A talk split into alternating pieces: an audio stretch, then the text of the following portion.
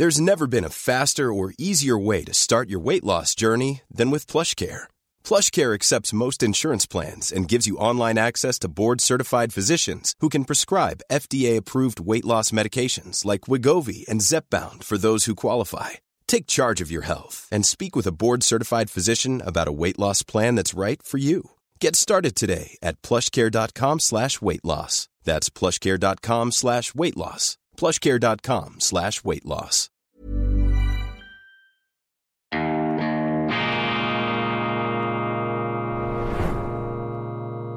Diese Ausgabe von Weltwoche Daily wird Ihnen präsentiert von Kibun, dem Schweizer Pionier für gesundes Gehen und Stehen.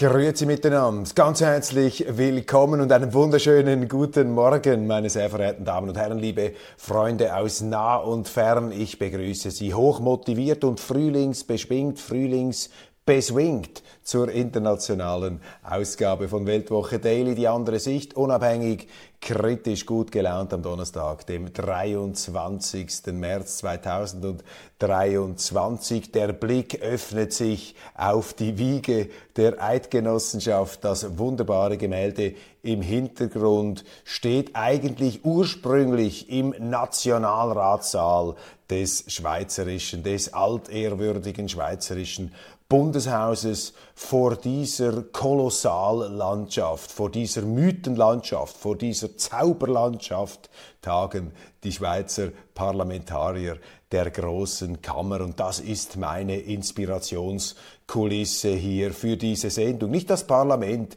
und nicht diese Ränke und Winkelzüge und Einknickereien und Kapitulationen auf Vorrat, die wir in unserer Politik, in unserer Politelite ohne Rückgrat allzu oft niederschmetternd, oft äh, serviert bekommen, sondern ich erinnere hier in dieser Sendung an den ursprünglichen Geist des Rütli hier auf der Rütli-Wiese. Nicht zu sehen, die ist da etwas äh, weiter unten im Bild. Sie ist aber auf dem Bild die Rütli-Wiese, dort wo die drei Eidgenossen, die Schwurgenossen zusammengekommen sind, um sich äh, im August 1291 gegen die Arglist der Zeit zusammenzuschließen. Nicht als Revoluzergang, sondern als Gemeinschaft zur Bewahrung des Rechts der Vorväter, der Rechtsverteidigung Bewegung, die Eidgenossenschaft ist eine Rechtsgemeinschaft. Und meine Damen und Herren, heute konstituieren wir, Entschuldigung, heute gründen wir, bleiben wir doch bei den deutschen Wörtern, heute gründen wir hier mit Ihnen, wir alle zusammen, wir sind die Eidgenossenschaft der Lebensfreude, der Lebensbejahung, der Lebenskraft und ganz wichtig heute des gesunden Menschenverstandes. Wir sind die Eidgenossenschaft des Rechtsstaats, der friedlichen Koexistenz, der Völkerverständigung. Wir sind die Eidgenossen gegen das Kriegsgetrammel und dieses hysterische Getöse, gegen diese Selbsthypnose der Feindbilder, gegen diese Berauschung und auch gegen das Opium der Macht, das Opium der Politik, das Opium des Notrechts, diese Brechstange, diese Kettensäge des Notrechts, die seit der Corona-Zeit von unseren Politeliten immer freizügiger und schneller gehandhabt wird, von oben nach unten durchregieren. Ja, das Opium des Notrechts, unsere Politiker sind süchtig danach, körperlich und geistig abhängig zur Belastung und zur, ähm, zum großen Leidwesen des Volks, der Bevölkerung. Äh, wir werden hier entmachtet, wir werden hier ausgehebelt. In der Schweiz haben wir es am letzten Wochenende wieder gesehen. In Deutschland erleben Sie das als Dauerzustand. Die repräsentative Demokratie, die stellvertretende Demokratie, sie ist ja im Begriff, in Europa zu einer Art Demokratur zu entarten, auszuarten, äh, zu verfallen, zu verkommen. Dagegen muss man sich wehren. Immer mehr ähm, von oben nach unten bunten Abwandlungen des platonischen Philosophenstaats, oben die angeblich gesalbte und ähm, unend, von unendlicher Weisheit ähm, beflügelte bzw. beseelte Elite, die sich anmaßt, da über die Köpfe der Leute hinweg zu entscheiden. Das ist die ganz große Konfliktlinie in Europa, in Deutschland, in vielen Ländern, wie ich das beobachte. Eine abgehobene Klasspolitik, eine Elite, die nach ihren eigenen Interessen handelt und das Interesse der Bevölkerung immer mehr ignoriert. Am krassesten in Deutschland die Nord Stream-Sprengungen, um nur ein Beispiel herauszugreifen. Die Nord Stream-Sprengungen, diesen Anschlag auf eine vitale Energieinfrastruktur, eine Lebensader des, der wirtschaftlichen Prosperität, die wurde da in die Luft gesprengt. Man will es nicht mal aufklären, man will es nicht mal wissen. Man hat die Aufklärungsberichte in einem Bleisarg auf dem Ozeangrund versenkt. Hier eine Missachtung des Rechtsstaates durch jene Behörden, die den Rechtsstaat eigentlich schützen sollten und die Leidtragenden sind die Leute, die Bevölkerung, die die Rechnungen nicht mehr zahlen können, die da in einen Krieg hineingerissen werden, der gar nicht ihr Krieg ist. Deutschland führt doch keinen Krieg gegen Russland, ist doch dummes Zeug. Und die Ukraine, bis vor kurzem noch ein Schurkenstaat der ähm, Korruption und der äh, Verkommenheit, diese Ukraine soll nun plötzlich als leuchtendes äh, Nirvana äh, des Rechtsstaats und der Demokratie als Außenposten unserer Freiheit hier verteidigt werden. Das glaubt ja niemand. Das glaubt niemand mehr außerhalb dieser geschlossenen Abteilungen, die sich da immer militanter auf ihre engstirnige, ähm, von äh, imperialen amerikanischen geopolitischen Interessen diktierte Irrsinnspolitik da kaprizieren. Dagegen muss man sich doch zur Wehr setzen mit demokratischen Mitteln. Und dieser Geist des Widerstands, dieser Geist auch des Rechts, des gegenseitigen Rechtsbeistands und eben auch die Idee, dass man in einer Demokratie die Bürger hier in die Verantwortung nimmt. Der Bürger ist der Chef, er nimmt die Politik in die Hand, er ist der Gralshüter des Rechts. Das sind die Ideen, die hier hinter mir auf diesem wunderbaren, mythendurchtränkten Freiheits- und Unabhängigkeitsgelände des, des Vierwaldstätter vor vielen, vielen hundert Jahren, 1291, mit einem Eid beschworen und bekräftigt worden ist. Diese großartige Idee einer Eidgenossenschaft der Lebensfreude, des Rechts, des Unabhängigkeitswillens, der grimmigen Entschlossenheit, aber auch der fröhlichen Entschlossenheit, die eigene Freiheit zu verteidigen. Das ist der Geist, den wir mit dieser Sendung verbreiten wollen. Und weil Worte äh, ins Bild setzen, aber es auch nicht schadet, wenn man hinten noch ein etwas inspirierendes Bild servieren kann, das ist das ganz große Ziel. Äh, und Sie sind jetzt hier von mir alle eingeschlossen in diese Eidgenossenschaft des Rechts auf der wunderbaren, auf dieser wunderbaren Zauberlandschaft der Wiege der Eidgenossenschaft. Ja, meine Damen und Herren, von der äh, wunderbaren Welt der Mythen, der Ideen und auch der äh, letztlich durchaus konkreten politischen Vorstellungen wenden wir uns nun der schrecklichen, ernüchternden Neonlichtprosa des äh, politischen Alltags zu. Es tagen da die EU-Staaten, die EU-Oberhäupter in Brüssel und der Haussegen zwischen Deutschland und Frankreich hängt wieder einmal schief. Es geht um etwas ganz Wichtiges, übrigens auch ein Beispiel dafür, wie die Eliten, die Scheineliten, die Pseudoeliten,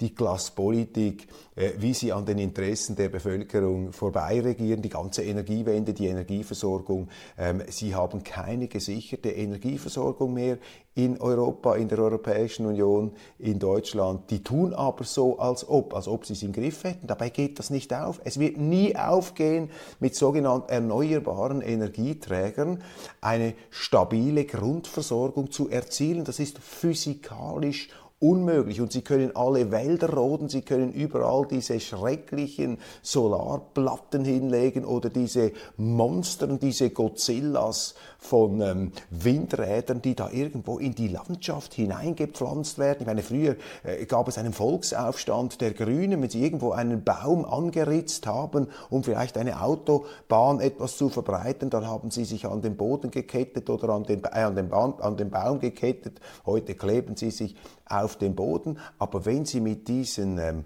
Ungetümen da, eben mit diesen Monstern, da diesen gigantischen Windrädern, die ja überhaupt nichts bringen, der Wirkungsgrad viel zu klein.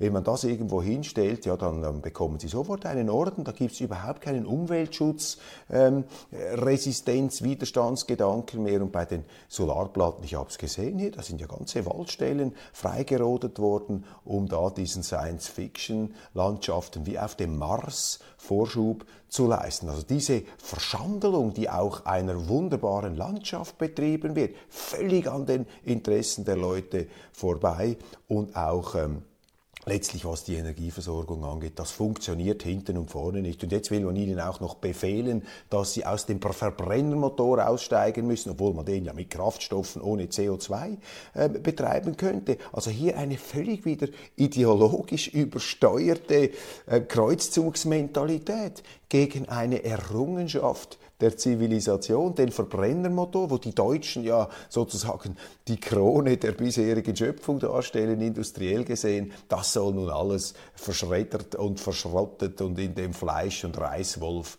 zertrümmert werden, im Reiswolf dieser grünen Ideologie, dieser ähm, menschenunfreundlichen und auch unsozialen Ideologie, die das Leben massiv verteuern wird und damit natürlich die am härtesten treffen wird, die sich das am wenigsten leisten können.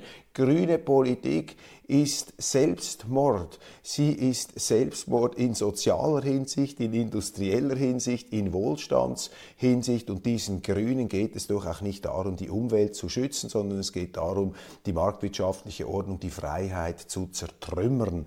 Das ist das Ziel. Und immer mehr Leute merken das. In der Schweiz ähm, hat eine regelrechte Grünendämmerung eingesetzt. Wir können das an allen Umfragen lesen. Das ist ja das Schöne an wirtschaftlich klammen Zeiten. In Krisenzeiten verdampfen eben diese Luftschlösser, zerschellt die Ideologie an der Wirklichkeit und die Leute sind nicht dumm, die Menschen sind nicht blöd, sie sind vielleicht phasenweise etwas äh, leichtfertig und leichtsinnig, wie wir alle, ähm, nimmt man es nicht mehr so ernst und nichts ist schwerer zu ertragen Tagen als eine Folge von guten Tagen. Aber in Deutschland, Entschuldigung, in der Schweiz merken Sie jetzt, wie das Ganze dreht, wie der Wind sich ähm, äh, dreht gegen die Grünen, gegen die Grünliberalen, die Bürgerlichen, die Standhaften, vor allem die Parteien, die am verlässlichsten bestimmte Werte und Grundsätze ähm, hochgehalten haben. Nicht einfach opportunistisch sich da windelweich und wieselflink jeweils nach den äh, ähm, äh, allfälligen und, und gerade angesagten Moden ausgerichtet und verrenkt haben. Nicht die gewinnen, sondern eben die,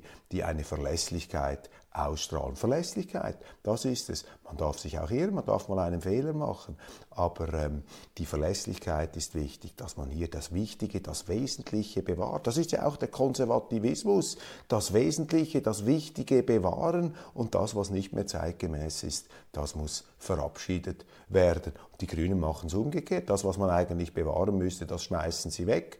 Und das, was äh, schlecht ist, äh, darauf konzentrieren sie sich. Und jetzt eben ganz aktuell Auslöser hier meiner kleinen Ausschweifung zum Anfang ist dieser Brüssel-Gipfel. Und da gibt es Streit zwischen Frankreich und ähm, Deutschland, zwischen Emmanuel Macron und äh, Olaf Scholz. Atomkraft gegen Verbrenner. Die Franzosen wollen die Atomkraft als grüne ähm, Energie installieren. Da sind die Deutschen dagegen, insbesondere die deutschen Grünen. Und die Deutschen wiederum sind gegen den Verbrenner ähm, aus. Äh, die Politik leistet da ja jetzt einen gewissen Widerstand. Sie merken das. Man hat sich hier sozusagen zu lange am Nasenring ähm, an, ans Schafott ähm, führen lassen, da diese äh, diese Guillotinen-Mentalität, dass man sich da selber köpft in industrieller Hinsicht, da merken Sie jetzt, dass das nicht aufgeht. Da sehen Sie auch die absolute opportunistische ähm, Slalom-Mentalität da in der deutschen Politik, das äh, wird ja auch nicht mehr ernst genommen, das kommt jetzt alles ans Licht. Also Atomkraft gegen Verbrenner, da sind ähm, Auseinandersetzungen zu erwarten in einem Klima, wo sich eine wohltuende Ernüchterung durchsetzt. Die Leute, das merken sie auch in Deutschland, sie wollen diese Traumschlösser nicht mehr. Sie wollen nicht mehr diese Politik gegen die Interessen des Volks. Sie wollen eine Rückkehr zu dem aufgeklärten nationalen Interesse. Ja, man ist bereit, auch im Ukraine-Krieg selbstverständlich den Ukrainern zu helfen, obwohl man die Ukraine nicht als leuchtenden Vorbildstaat, eben als Vorposten und Inbegriff unserer westlichen Werte, die wir selber mit Füßen treten, unsere Regierungen, ähm, als das betrachten. Natürlich, man will helfen, aber wir machen doch nicht Krieg gegen Russland. Wir sind doch nicht verrückt. Wir wollen es nicht zulassen, dass Russland und Deutschland auseinandergerissen werden. Das ist eine fruchtbare Symbiose über hunderte von Jahren. Und die Amerikaner, die da hinter ihren Ozeanen ihr gigantisches Weltreich dirigieren, die Amerikaner äh, wollen das auseinandertreiben, sie wollen das auseinanderhämmern und die deutsche Elite ist voll auf diesem Trip. Ich habe das auch heute äh, und dieser Tage wieder erlebt ähm, an Veranstaltungen und auch in Auseinandersetzungen, dass eben ähm, in Deutschland, vor allem auch die CDU, die ist voll auf diesem transatlantischen Horrortrip. Die machen das eins zu eins sich ähm, zu eigen. Man redet jetzt bereits davon, dass Ungarn und Polen die neuen Frontstaaten der EU seien. Eine fürchterliche Wortwahl. Die Rüstungsindustrie erhebt da wieder machtvoll ihr Haupt und beginnt der Politik auch die Agenda vorzugeben. Da müssen sie auch aufpassen, wenn die Rüstungsindustriellen hier den Takt angeben. Ich bin auch für eine intakte Rüstung, aber die Rüstungsindustrie hat natürlich ein gewaltiges Interesse daran, dass Kriege geführt werden. Das ist ihnen gar nicht übel zu nehmen. Das ist ihr Interesse und die haben auch ihr Interesse zu vertreten. Aber wir, die Bürger, Sie, Sie müssen achten darauf, dass die eigenen Interessen vertreten werden. Und dieses kritische Bewusstsein, das ist meine positive äh, Meldung hier ganz am Anfang, dieses kritische Bewusstsein kehrt zurück in der Kriegsfrage, in der Klimafrage, in der Energiefrage, in der Migrationsfrage. Nicht Rassismus, wie das eben da von diesen Jakobinen und Ideologie-Fanatikern immer wieder äh, ganz äh, aggressiv, wie, äh, wie äh When you're ready to pop the question, the last thing you want to do is second guess the ring. At Bluenile.com, you can design a one of a kind ring with the ease and convenience of shopping online. Choose your diamond and setting. When you find the one, you'll get it delivered right to your door. Go to Bluenile.com and use promo code LISTEN to get $50 off your purchase of $500 or more. That's code LISTEN at Bluenile.com for $50 off your purchase.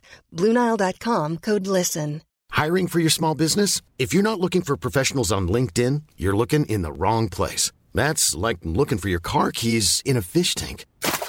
LinkedIn helps you hire professionals you can't find anywhere else, even those who aren't actively searching for a new job but might be open to the perfect role. In a given month, over 70% of LinkedIn users don't even visit other leading job sites. So start looking in the right place. With LinkedIn, you can hire professionals like a professional. Post your free job on linkedin.com slash people today.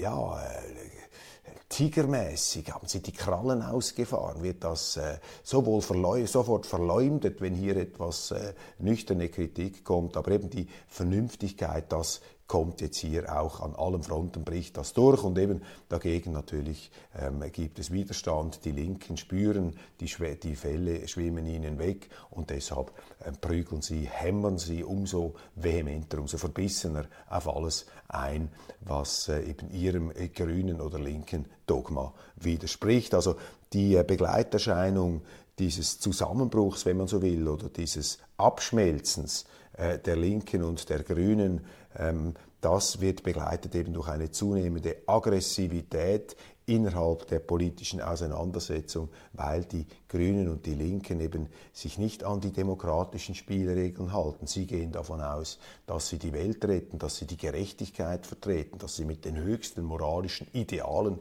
im Bunde stehen. Und wenn sie diese, ähm, dieses Opium im Hirn haben, diese Droge, äh, wenn Sie mal davon süchtig sind, dass Sie glauben, Sie vertreten hier das Gute und die Gerechtigkeit, ja, dann sind Sie nicht bereit, in der Demokratie einen Kompromiss zu finden, in der Demokratie einen Ausgleich ähm, zu erzielen oder in der Demokratie auch zu erreichen, dass eine andere Partei halt demokratisch legitim gewinnt. Die anderen sind dann immer die Bösen, weil sie selber äh, die Guten sind, die Grünen und die Linken. Und deshalb haben sie diese Aggression momentan im deutschen ähm, Politiksystem. Da ist eine fundamentalere Veränderung im Gang, auch durch die AfD. Man merkt hier eine Konkurrenz, die nicht einfach verschwindet und die anderen äh, verbünden sich da Wagenburg-mäßig. Auch die, die Bürgerlichen, die CDU, FDP sind da dabei und deshalb haben sie sehr viel Stress im System. Die Situation in Deutschland politisch heute für mich sehr ähnlich wie in den 90er Jahren in der Schweiz bei der ganzen EU-Frage. Da ist bei uns das bürgerliche Lager auseinandergebrochen.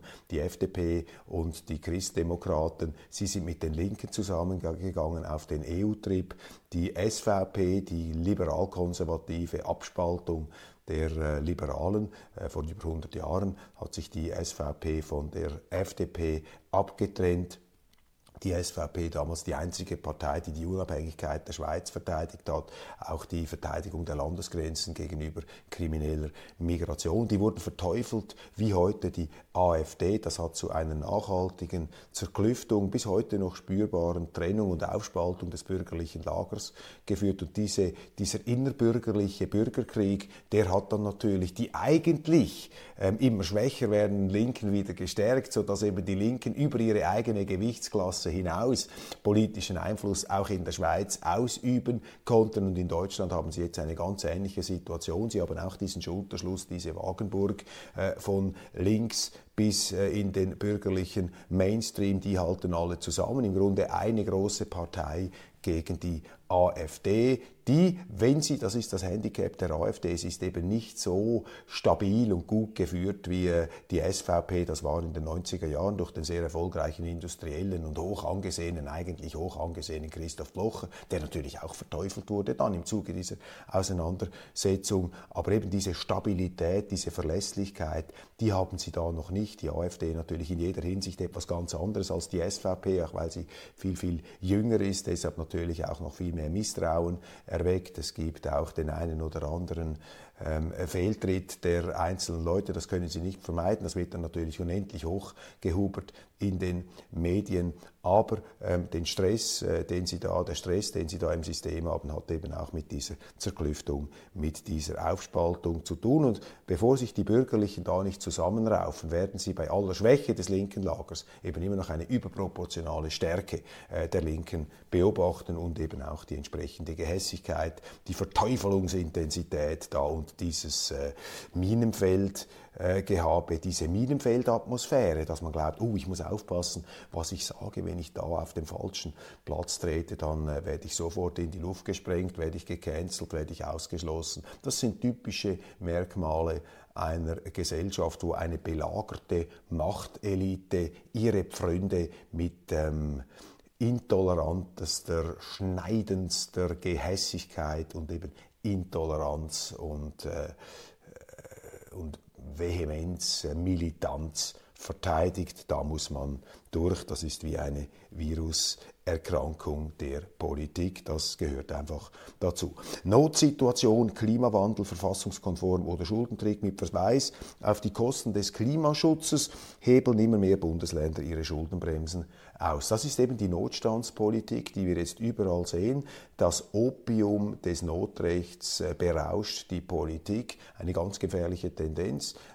seit der Corona-Zeit sind die Regierungen immer schneller immer äh, leichter äh, bereit, hier mit der Brechstange äh, die Demokratie auszuhebeln, einfach zu befehlen, ähm, durchzuregieren. Und das ist sehr, sehr gefährlich, weil sie damit natürlich das demokratische Bewusstsein innerhalb einer Gesellschaft untergraben. Ich meine, was sollen die Leute noch abstimmen bzw. wählen gehen, wenn sie sagen, ja gut, am Schluss machen die Politiker dann sowieso, was sie wollen. Und was halten wir uns an den Rechtsstaat? Die Politiker halten sich auch nicht daran.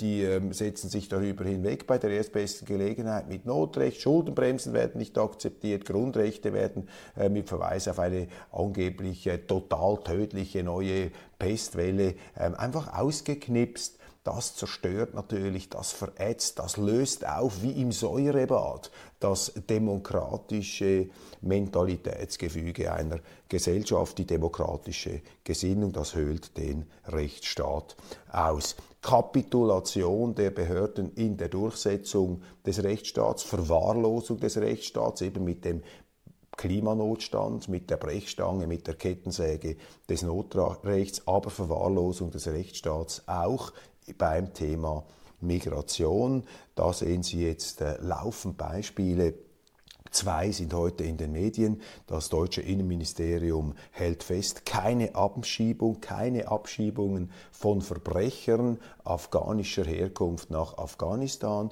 Das äh, Innenministerium sagt, das machen wir nicht. Afghanistan sei kein sicherer Staat. Das heißt, afghanische Verbrecher, die hier schwere Straftaten verüben, die werden nicht zurück geführt, sondern sie werden hier auf Kosten des Steuerzahlers im Land behalten. Auch das wird natürlich Reaktionen hervorrufen. Das werden die Deutschen nicht verstehen, zu Recht nicht verstehen. Sie werden dann sagen, ja, was soll das? Diese Leute sind uns als Flüchtlinge verkauft worden. Die müssten ja dankbar sein, dass sie überhaupt hier sind. Wieso werden die überhaupt straffällig? Die Tatsache, dass sie straffällig werden, zeigt, dass das gar keine richtigen Asylanten sind, sondern Leute, die mit ganz anderen Vorstellungen und Motiven hierher gekommen sind, mit Motiven und Vorstellungen und Wünschen, die nun enttäuscht worden sind. Und deshalb werden sie straffällig, äh, werden sie zu Verbrechen. Und jetzt müsste man sie doch konsequenterweise wieder nach Hause schicken, aber das macht man nicht. Und das ist ein ganz giftiger, explosiver Molotow-Cocktail, der sich da zusammenbraut. Und die Verantwortung dafür, äh, für diesen Molotow-Cocktail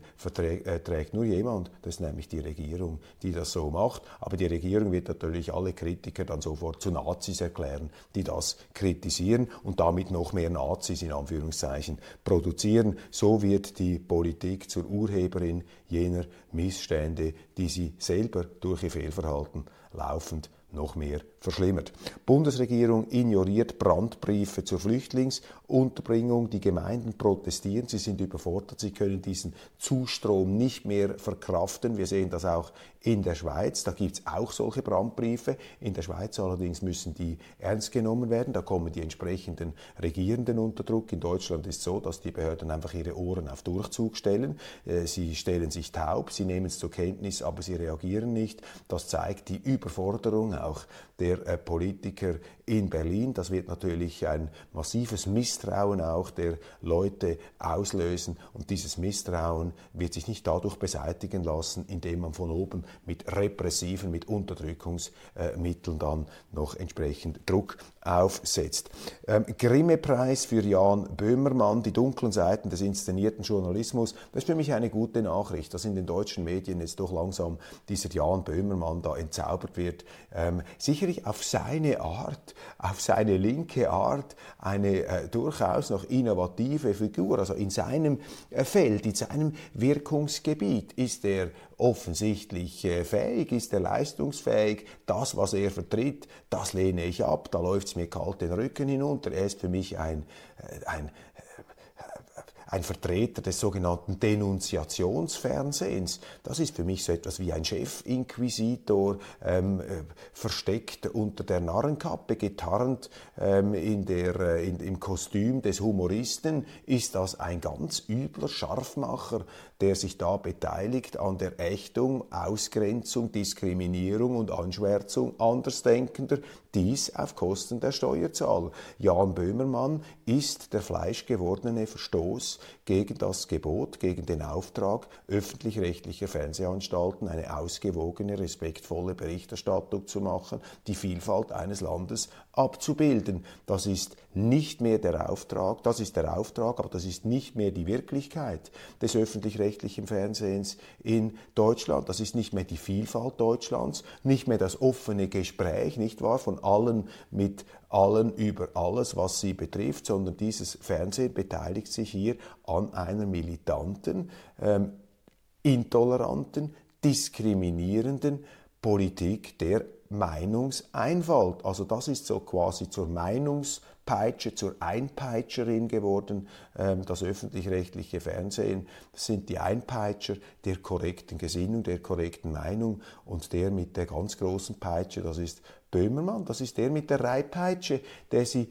allen übers Maul knallt, die nicht das sagen, was hier diese ähm, arroganten ähm, Bonzen, diese Pfaffen da, diese neuen Pfaffen des öffentlich-rechtlichen Fernsehens für die korrekte Gesinnung erklären. Und er bekommt jetzt auch noch Preise und das zeigt Ihnen, dass eben diese ganze Elite da, dieses ganze, äh, diese Corona da von Leuten, die sich da gegenseitig auszeichnen und Orden verleihen, die entfernen sich immer weiter eigentlich von der Bevölkerung. Sie müssen die eigene Bevölkerung denunzieren, sie müssen die eigene Bevölkerung diskriminieren und anschwärzen, um sich selber da in ihrem eingebildeten moralischen scheinheiligen Status zu bestätigen. Das ist hier eine Situation, die natürlich auch wieder äh, das Ungleichgewicht, das jetzt in Deutschland herrscht, zum Ausdruck bringt. Das wird irgendwann wird sich das nicht mehr aufrechterhalten lassen und dann werden sie wieder eine bessere Situation haben. Bis dahin allerdings sehr viel Gift und sehr viel Aggressivität im politischen System. Ist der Schweizer Franken noch die sicherste Währung der Welt? Ähm, Franken fragen jetzt schon die Medien nach dieser Zwangshochzeit äh, von äh, Credit Suisse und ähm, UBS beziehungsweise dieser vom Staat orchestrierten Zwangsehe, dieser Übernahme ähm, der äh, Credit Suisse durch die UBS. Das würde auch das Vertrauen in den Franken ankratzen, anschlagen. Wenn das so wäre, wäre das wirklich für den Schweizer Finanzplatz ganz gefährlich. Aber der Schweizer Franken ist schon noch das stärkste Rückgrat auch unseres Finanzplatzes und der Schweizer Franken, ähm, seine ganze Stärke, seine Stabilität ist auch das Gütesiegel der Schweiz. Ähm, ich habe das sehr kritisiert, ich finde es auch beunruhigend und natürlich ist es in seinen Folgen nicht zu unterschätzen, in den Negativfolgen, was diese ähm, Bankenfusion und diese ganze Zertrümmerung des Rechtsstaats, die damit verbunden ist, was das alles noch heraufbeschwören wird. Aber der Schweizer Franken ist hier immer noch das Gotthard-Massiv, die absolute Felsengrundlage der schweizerischen Finanzstabilität und auch der Attraktivität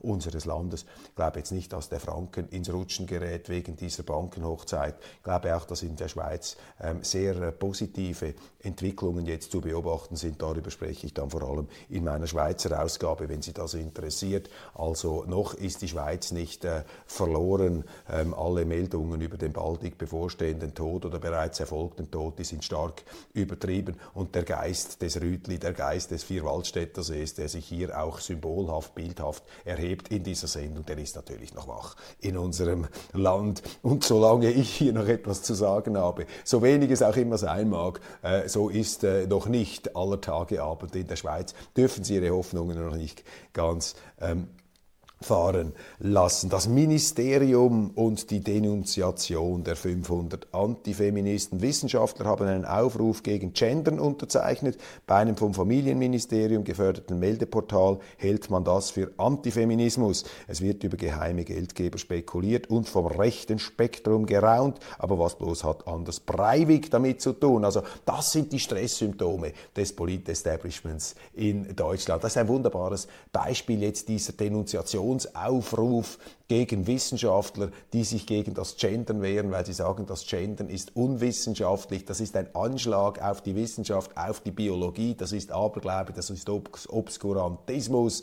Und das wird nun vom Familienministerium mit einem Aufruf zur Denunziation beantwortet. Das ist ein Polit-Establishment, das zu solchen Methoden greift. Das pfeift aus dem letzten Loch, meine Damen und Herren. Die sind mit ihrem Latein am Ende. Also wenn Sie mit so einem Denunziationsaufruf kommen müssen, dann ist Matthäus am letzten, Matthäi am letzten, dann ist sozusagen das Ende der Fahnenstange erreicht. Das ist morsch und mürbe und das sind noch wie in Rumänien unter Ceausescu in den letzten Zuckungen. Das sind solche Übungen, die hier laufen. Also hier steht ein Kipppunkt, der äh, selbst ad absurdum führen. Ja, die führen sich selber ad absurdum, da diese Familienpolitiker, äh, diese Familienideologen, die ja im Grunde die Familie zerstören. Das ist ja der eigentliche Punkt. Das ist ja die Ironie der ganzen Geschichte, die Pointe, dass das Familienministerium eigentlich Ministerium zur Zerstörung der Familie genannt werden müsste. Also die leben so quasi einen institutionalisierten Etikettenschwindel. Das kann einfach keinen Bestand haben, meine Damen und Herren. Ja, die Haarlocken von Beethoven geben zu reden. Das ist der heitere Schlusspunkt unserer Sendung. Die Haarlocken von Beethoven sind jetzt erforscht worden genetisch und haben hochinteressante ähm, Erkenntnisse zutage gefördert. Zum einen, dass ähm, Beethoven ähm, zu viel getrunken hat, dass er allerdings nicht an Zöliakie, an einer Glutenunverträglichkeit litt, aber die äh, Leber ist da etwas äh, in Mitleidenschaft gezogen worden. Ähm, Syphilis, das konnte man nicht nachweisen, da müsste man Knochenproben ähm, nehmen. Und ganz brisant, offensichtlich kommt in diesen Haaren eine Unterbrechung der väterlichen Linie in der Beethoven-Family zum Ausdruck. Und das wirft die Frage auf, ob, eine, ob die Mutter von Beethoven oder eine weibliche Vorfahrin von Beethoven da mal etwas über den Haag gefressen hat und vielleicht einen anderen Mann einmal etwas äh, sich sich enger mit ihm abgegeben hat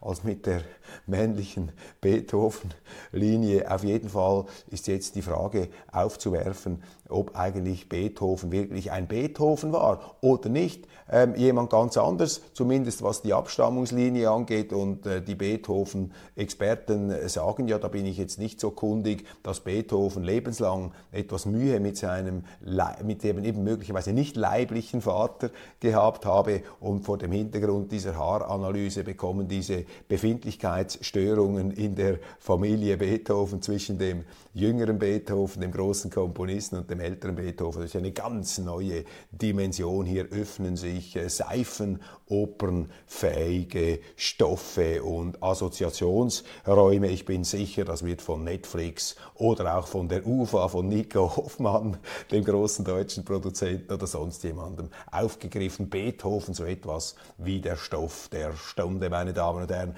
Wer auch immer der leibliche Erzeuger dieses Komponisten gewesen gewesen ist. Wir erfreuen uns trotzdem an seiner fantastischen Musik, meine Damen und Herren. Mit Beethoven und der Wiege der Eidgenossenschaft verabschiede ich mich für heute. Wir sind die Eidgenossenschaft der Lebensfreude, der Zuversicht und auch des Rechtsstaats. Wir verteidigen den Rechtsstaat und unsere Interessen gegen diese Überflieger-Pseudo-Elite in der Politik, die da ferngesteuert von irgendwoher aus Washington fremden Interessen hinterher höselt, hinterher hastet, hinterher rennt und wir versuchen da diese hochbezahlten Herrschaften diskret äh, und freundlich, aber mit Nachdruck daran zu erinnern, wer eigentlich in einer Demokratie der Chef ist. Das sind eben nicht die hochbezahlten Berufspolitiker, Herr Stegner, sondern es sind eben die Bürger, die sind der Chef in der Demokratie und nicht diese eingebildeten Chefs.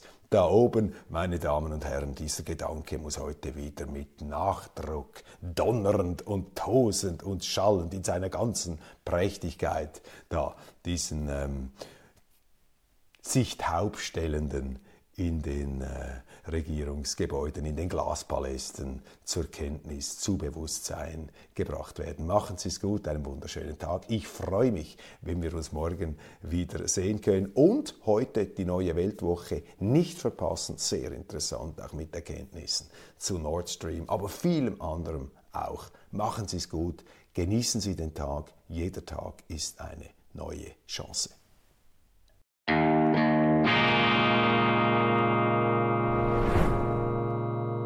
Diese Ausgabe von Weltwoche Daily wird Ihnen präsentiert von Kibun, dem Schweizer Pionier für gesundes Gehen und Stehen. A lot can happen in three years, like a chatbot may be your new best friend. But what won't change? Needing health insurance. United Healthcare Tri Term Medical Plans, underwritten by Golden Rule Insurance Company, offer flexible, budget friendly coverage that lasts nearly three years in some states. Learn more at uh1.com.